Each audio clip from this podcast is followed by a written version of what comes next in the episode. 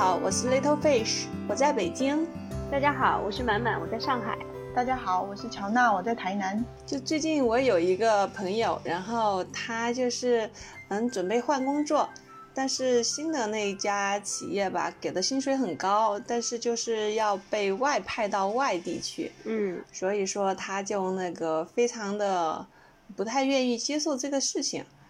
所以咱们今天也来聊一聊这种。外派，我觉得就是出差，现在对于，呃，今天的工作来说，应该都是非常常见的嘛。就比如说，尤其是没有在北上广的话，可能他就会，呃，要有的时候去北上广出差，或者是说你在上海经常要去北京出差，或者是 反过来的这种，感觉出差应该是现在工作的必不可少的一部分了吧？感觉。对啊，像像台湾这边。其实外派的太多了，而且大家其实有很大一部分人都愿意外派。像我老公那个时候，他刚大学、刚研究生毕业之后，他的第一份工作就真的就是全世界到处跑。然后他也愿意去，因为他出国根本就没有什么花钱的机会。然后因为他也本身不购物嘛，然后他也没什么花钱的机会。而且他如果一旦是外派的话，他其实薪水。比较高，就是每天他都有交通补助啊，然后餐饮补助啊，然后他会有住宿的补助啊，然后这些钱就是存一存，真的，他那几年的工作大概就是存了他人生的第一桶金。哇，厉害了！因为台湾这边他其实很多都是台资企业，他会外派嘛，然后派到大陆啊，派到东南亚，然后派到嗯欧洲那些地方。我是觉得台湾像这种两地分居的家庭特别的多。然后像我儿子他去幼儿美语课的时候，当时家长都会在外面等嘛，然后里面就有两到三个家长就都是老公都一直在大陆工作，特别是那种台湾人到大陆去的，留下来的就是妻子这一面的，就是时间长了可能内心会有一点扭曲。对呀，对，就是你们知道，就是台湾人其实到大陆去名声特别不好，就是他们会在那边包二奶啊。然后这一种事情特别的多，对吧？有些时候我听他们聊天，就感觉就是 他们其实，在内心已经没有再相信对方，就是他在那边的生活是工作这么单纯的。然后比如说他们有一次就聊到就是关于薪资这一部分嘛，然后有一个妈妈就只要每次她老公发薪资。然后他就会马上在第一时间把他钱全部领光，然后存到自己的账户里面。就真的，我我是觉得，如果两个人长期的分居两地的话，其实还是会很影响那个家庭的和谐。就是可能表面上，就算表面上还保持着那一种，就是一个家庭的完整度，但是我是觉得，可能从内心上已经，呃。已经会有一些分崩离析的感觉。对，因为像我有些朋友也是，嗯，特别是可能就是说，在咱们这个四十岁这个年龄，其实整个家庭收入的压力可能是比较大的。像有些，呃，朋友他们，比如说父母。嗯，没有那个退休金啊，或者退休金很少的，他面临着，呃，上面要养老人，啊，下面再加上咱们二胎政策放开之后，又有二胎啊，现在孩子的教育费用各方面很高，包括买了学区房的，所以说整个经济压力会很大。然后在那个三十多岁的时候，其实是很多企业，呃，会去嗯高薪挖这些嗯这些人嘛，因为他的经验和体力都。刚好处于一个比较黄金分平衡的一个状态，所以说他们会有一些嗯很高薪的机会，但是就是需要长期出差，哪怕不是外派，就是说从这个地儿飞到这那个地儿，反正就是很少能回家。像我朋友里面这种，咱们常说的丧偶式育育儿的这种状况也是经常存在的，加上自己啊，如果是。跟老人相处的话，也有各种问题，比如说公公婆婆的话，然后你没有老人的话，自己搞定两个小孩子也是啊焦头烂额，真的是这个。我觉得这个社会，如果是老公在外面长期外派的话，对这个老婆，而且他们都不会是全职。我不知道台湾怎么样，至少在大陆这边，如果面临这样的经济压力的话，呃，母亲并不会全职，就是在有工作的情况下还要。承担这些育儿啊的责任。呃，如果你这样一说的话，台湾的情况的确是相对好像比较简单，因为台湾这边全职妈妈的风气比较重，就是反而她做就是当妈妈之后还要去兼顾工作的这种例子是比较少，就是也不是说比较少啦，就是感觉好像是比较不，就是不是属于大多数的选择。大多数我感觉大多数人的选择其实还是停留在说他们愿意退回来做全职妈妈的这样子的一个角色。对我之前有就是那个嗯，在印尼那边嘛。然后认识一个他们那个民企的老板，他那个企业是也是行业内排名第二的非常大的一个企业。然后他就跟我说，他特别想招人，让我能不能介绍。然后他就说是什么情况呢？就是说他他企业里面，因为本地的这个员工在这方面的人才比较少啊，他一般以招印度人为主。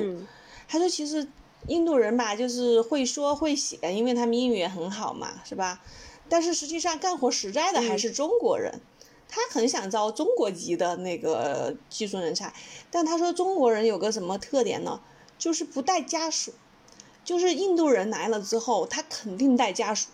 然后他的那个女方啊，对，因为他们企业都很好嘛，因为他请的这些都国际人才嘛，都肯定属于是技术专家啊，他会给他们一个小房子，反正那种像印尼那些那种，他们都是小房子嘛，然后有。门口也可以停车，他们自己去买个车，其实就什么都有。然后他就是说，那些印度人来了之后啊，就不想走的嘛，因为老婆也带过来了，孩子也带过来了，然后有车有房的，过得也都挺好的。但中国人就是不带家属，就是一个人在这边闯，然后就给他一种感觉，就是说，嗯，不知道这个人能留几年。嗯，因为好像就觉得是不是他就是挣点钱，然后就过个几年就很容易就跳跳槽了呀，或者就不在他这个企业干了，所以他说这个是让他很头疼一个事情。他说，哎呀，中国人总是感觉是自己在闯闯天下，而不是说要在这个地方固定下来生活下来，因为他那种企业很大，也是可以作为一辈子的企业的，但是好像中国人就是。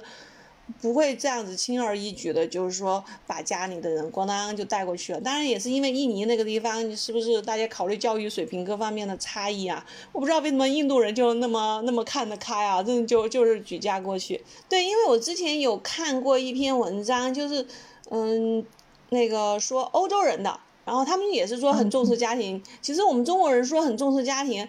但是你说，但是我们可能是以前因为经济方面的原因，对于这种外出打工、留守儿童这种问题，这种问题啊，就是在这个家庭上是愿意牺牲的，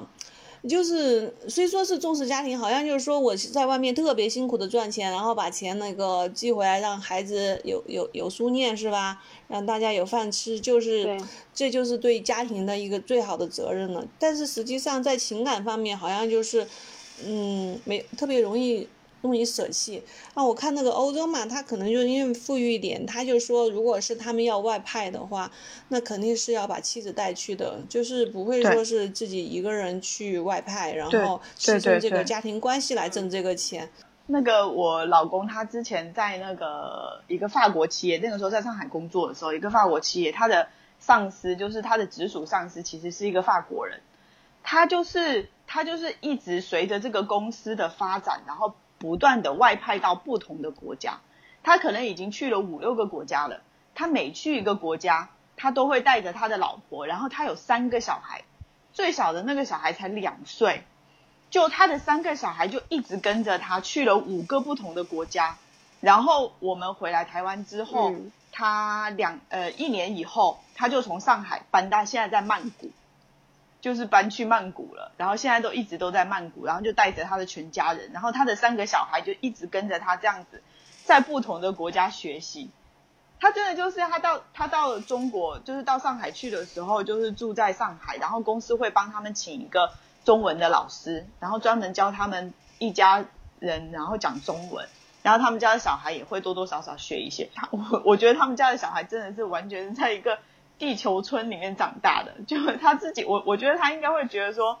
那些国家都是他长大的地方。我就觉得他们的生活其实也还蛮有意思的。嗯，对啊，我不知道是因为教育体制的原因还是怎么回事，就是好像对于我们来讲，好像就是说，你一旦外派出去，老老婆辞职是一码事儿啊，就觉得如果是带着孩子出去，孩子的教育问题怎么解决？你好像最后好像只有高考这条路，你不能脱离这个中国的教育体制一样，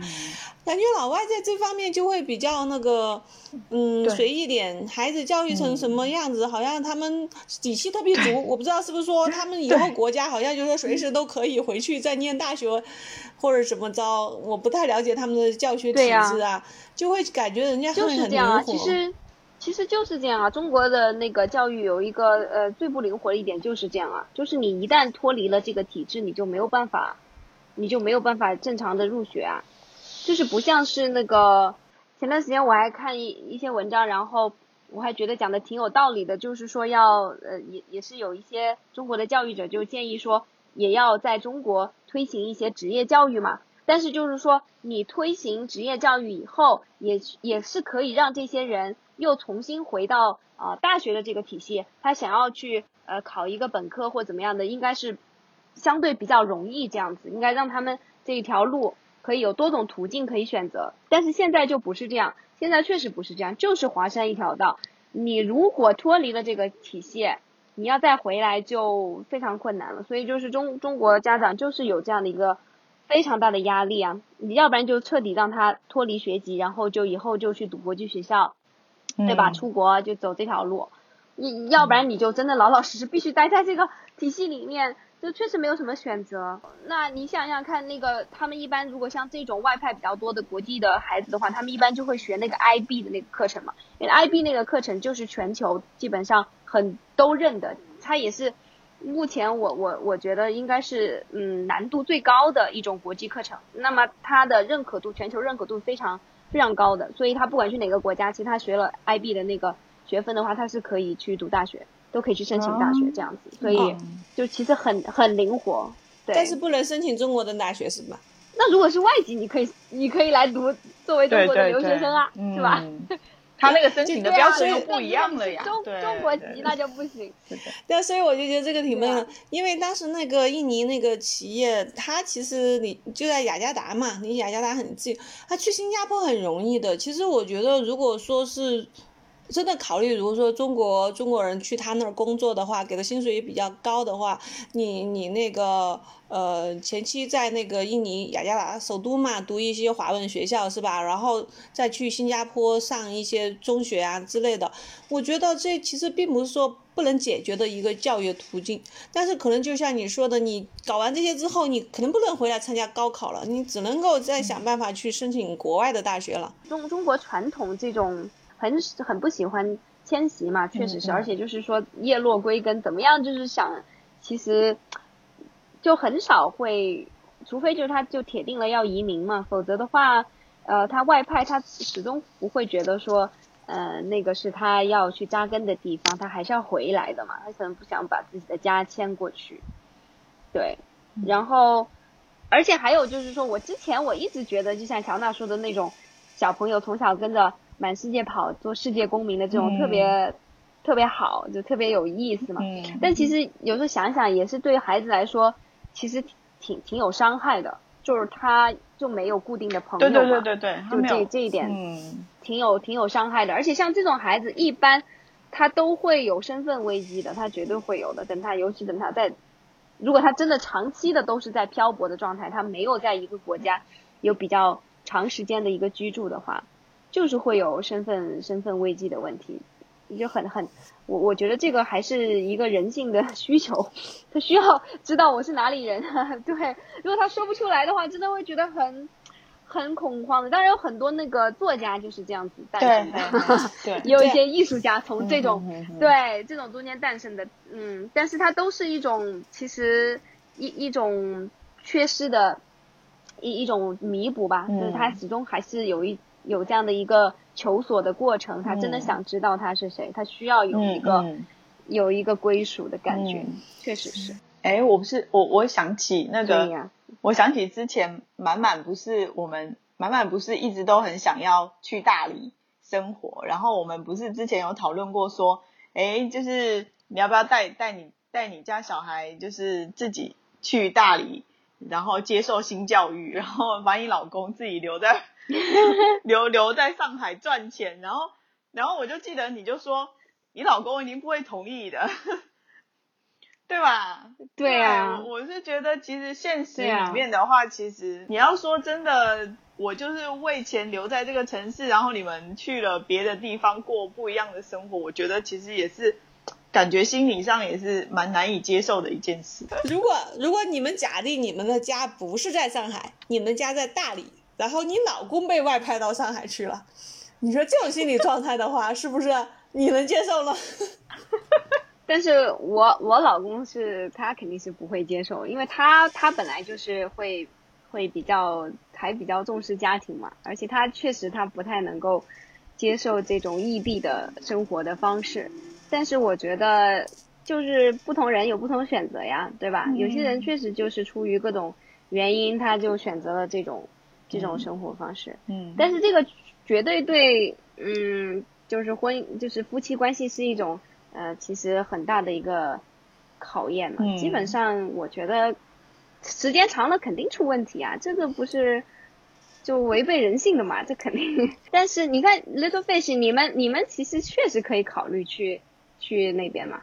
你们可以迁到那边去嘛？很少有人会做这种决定，因为你在北京的生活是可以预期的，你也没有过不去的坎，你也没有遇到什么。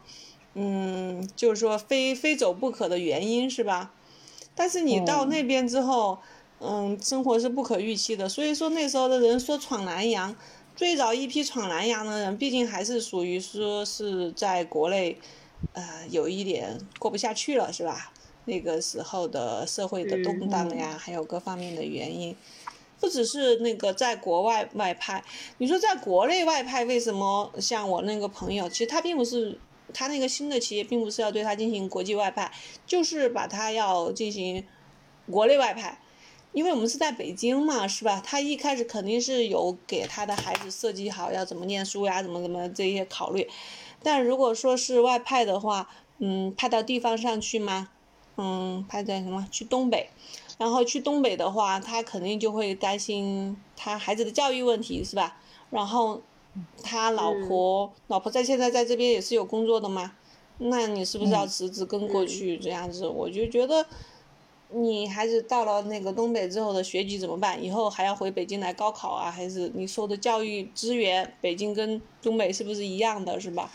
我觉得可能就是这些方面就导致了很难说是家庭整体整体迁徙过去，还是以单打独斗的这种外派为主，然后最后就导致家庭的那个。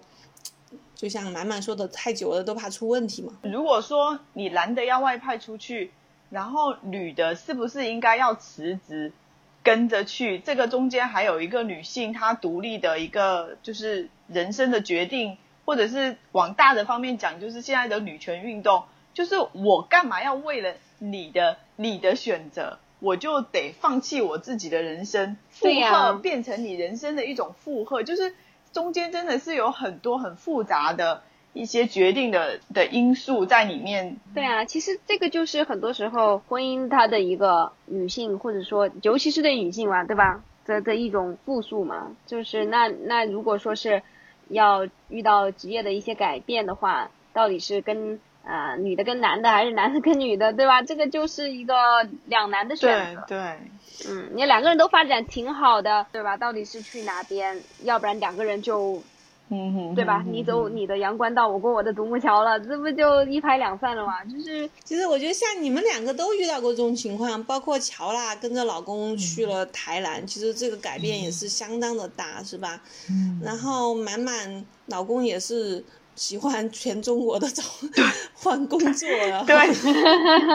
所以说这这种时候，你说你自己出去吧，反正我以前不是满满也是在北京嘛。刚刚认识老公的时候是吧？对。那你走吧，反正我我们家就在北京待着是吧？你爱到哪儿去找工作，你有更好的机会你去吧。但是像满满就选择了就是跟着老公不停的换城市，我觉得很少有女性，第一是职业的灵活度没到这种程度。像我这种工作，就是我换一个城市，我可能找不到跟我现在这个水平相当的一个工作。就是好多职业它不是像满满的英语教育行业这个全全国家这么普遍，所以导致很多很多女性她不会说为了能够跟真的跟得起老公到处走。得失嘛，对吧？你愿不愿意去？呃，你你需要放弃什么？你要得到什么就放弃什么。对啊，我觉得没有办法，呃，什么都要嘛，确实是这样子。其实现在很多时候我们讲那个呃女性的权益，然后呃男女平等的这种，其实也就意味着确确实，如果说比如说我真的就是想要去实践 这种女权的理念，对吧？我就是要坚持我自己的一个职业的发展，那很有可能我就必须要接受。放弃婚姻的这个，嗯，这个事实，这个现实，对我就自己要去需要去权衡嘛，到底我希望是哪一个？所以我觉得，嗯，其实无所谓正确或者是怎么样的，就每个人选择不一样嘛，嗯，而且你反正选择了，你就只能不后悔呗，那那只能是这样。对，那我我觉得的话，我可能当时做出这些选择的话，嗯，也有很多是就是看在小朋友的份上嘛，对不对？就这种又。又再加一个砝码，那也没办法了，嗯，所以女性就是这样，哎，我我们家的情况是有一点不太一样，因为我老公当时在做决定说想要回台南的时候，其实比较犹豫的是怕我到这里之后会生活的不太习惯，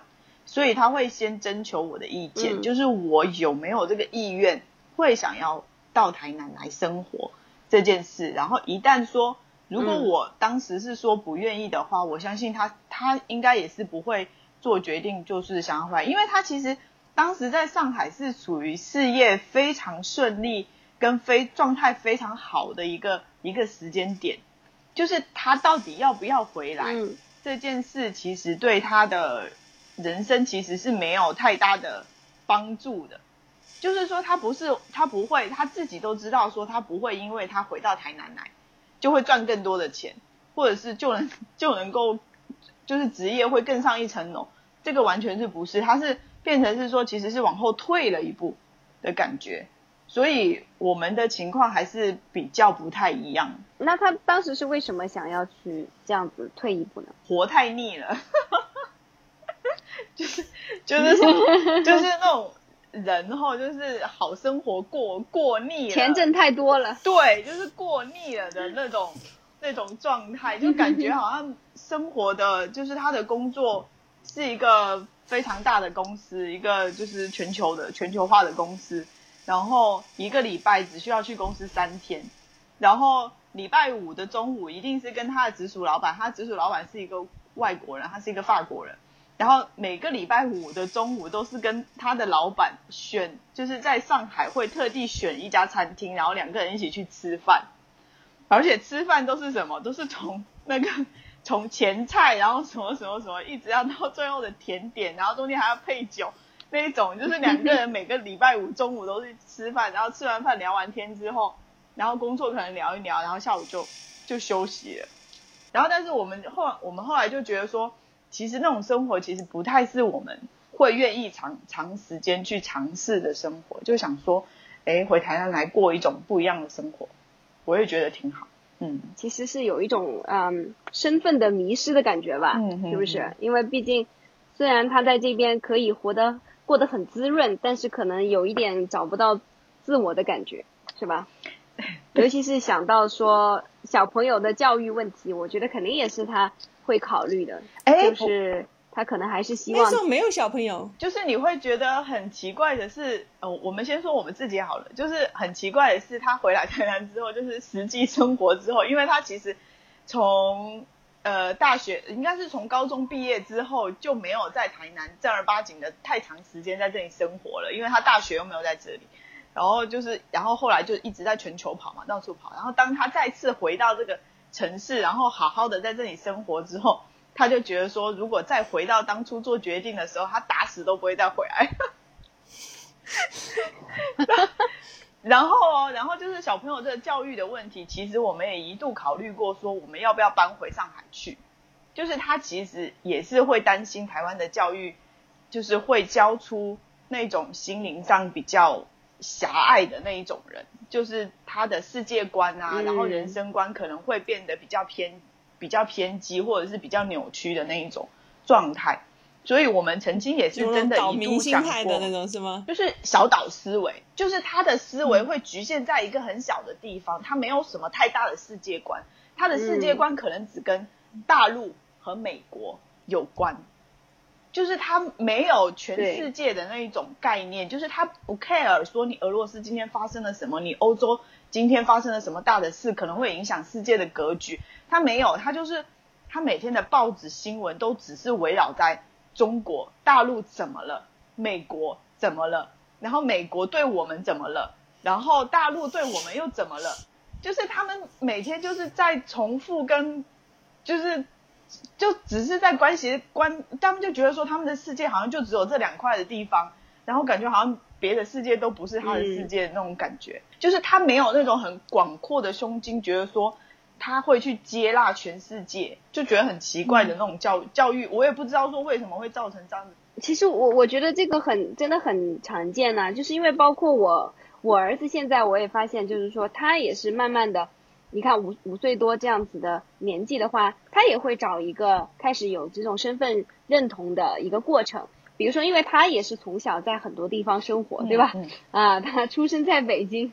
但是呢，其实他又没有任何的这种大城市的户口，对吧？然后就就从小虽然五岁，但是也其已经在三个不一样的城市生活过，然后三个城市都不是他父母的这个出生的城市，所以对他来说，其实他也是会有一个身份认知的问题。就是我们有时候也是开玩笑会问他你是哪里人啊什么的，我们就是给他提供各各种各样的方案，对吧？我就会说你是四川人啊，然后说。你也可以是云南人啊，好，然后那么，但是他自己的话，他就会有个选择呀，所以他就觉得他是北京人，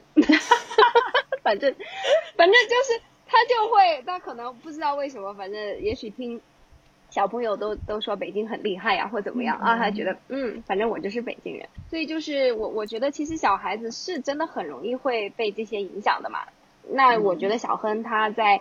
台南生活一段时间的话，他就会很快就会形成这样的一个自我认知的。其实，我觉得他很快就会知道他是他是台湾人，对吧？就是他会有这个很明显的认认知的。真的，我我也是觉得是真的，这真的是一件很难的事。所以我们也有在考虑说，到底是不是我们要去第三地生活？是现在又是疫情，然后我们也真的是没有办法做太多的决定，因为接下来世界的格局要怎么变化，然后每个地方的状态。真的就是很难，你很难去决定说你要迁徙到一个什么其他的，而且很多东西就是确实不是说完全是你可以自己去把它对。提前设计好的，嗯，很多时候也就是，嗯，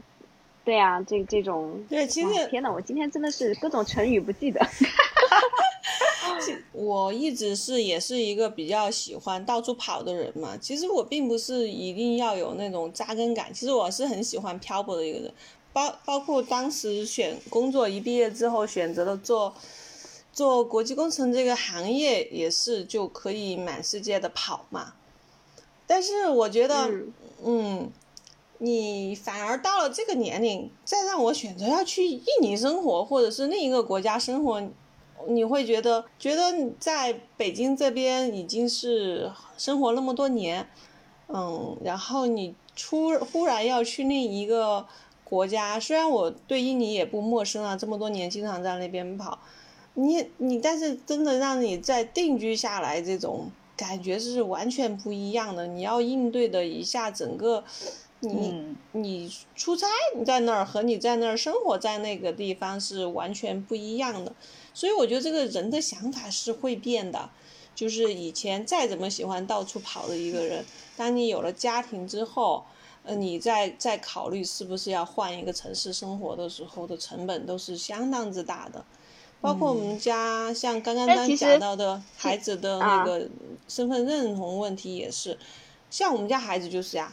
嗯，问他是哪儿人，他肯定说他是北京人，而且就算不问他，有时候他也会说我们北京人这句话是这么说的。我们就会笑，哎呀，你们北京人，我们全家就你一个人北京人，你怎么为什么就你一个人是北京人？对，不过就是这身份认同嘛，这个确实是一个挺挺大一个问题。不过我觉得，像如果是说要去迁徙到另外一个国家、另外一个文化，倒是有很多的困难是自己其实凭空想出来的。就是你可能你在去之前，你可能会把这些事情都想得很很困难、很很复杂，但其实你实际上到了那边以后，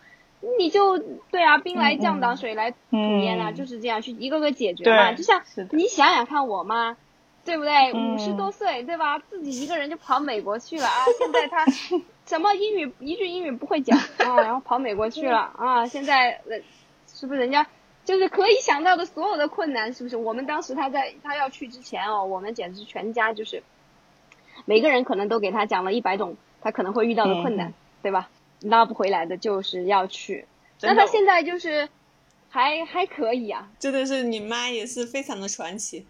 我我觉得其这其实这里面也是考虑到一个机会成本的问题，你会考虑到说你现在生活会放弃什么，是吧？你在那边得到什么和你这边放弃什么，你这边所要放弃的机会成本你是会考虑进去的。就是这样啊，有的时候人其实就是，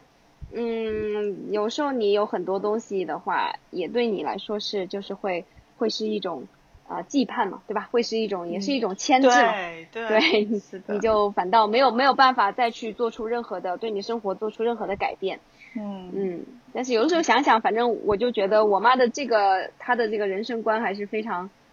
非常 厉害的，就是她就觉得不管怎么样，我就算是遇到什么困难。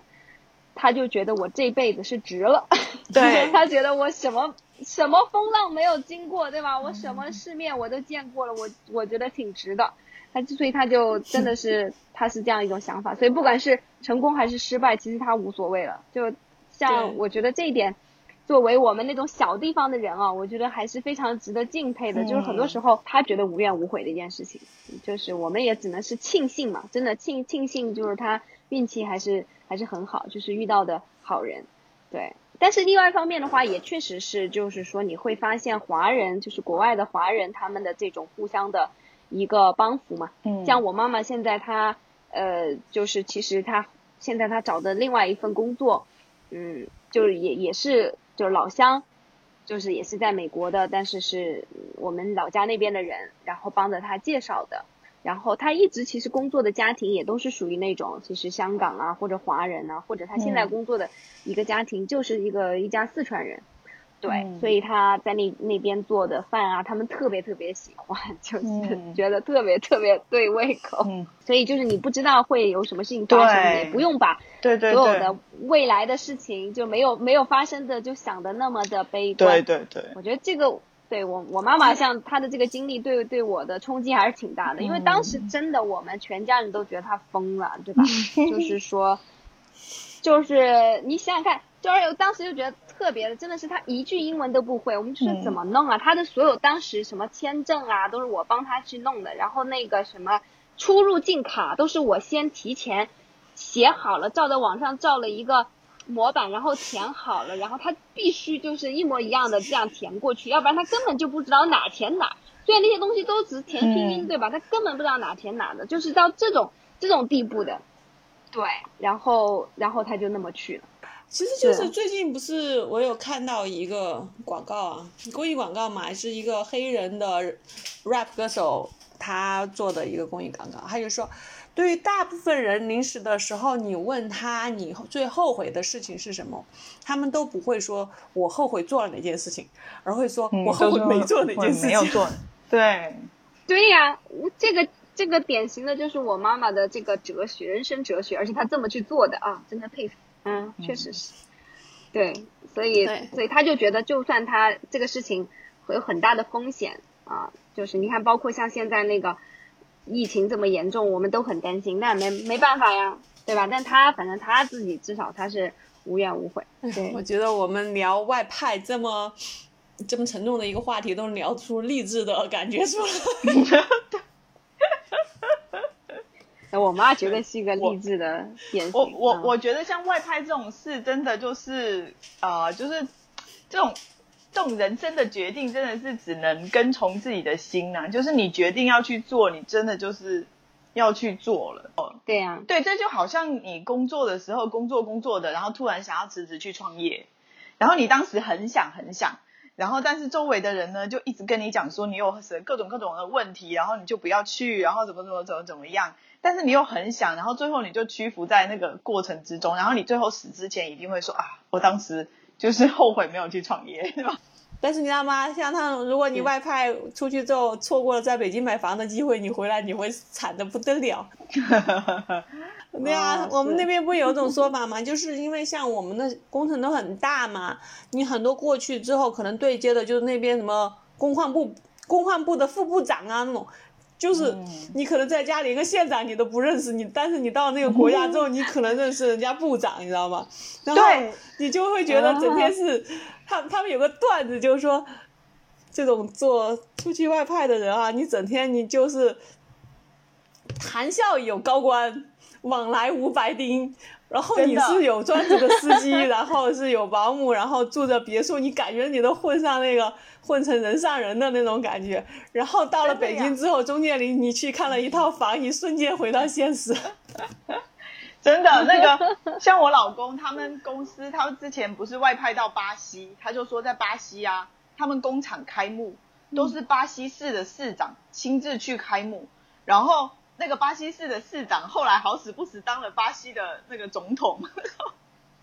就是他们都还有在一起经常吃饭啊，然后剪彩什么的。然后他在巴西的时候都是什么那个，就是巴西的富二代哎，就是那种年轻人周末没事就是开开着他的游艇就载着他出海去玩。比如说我我那个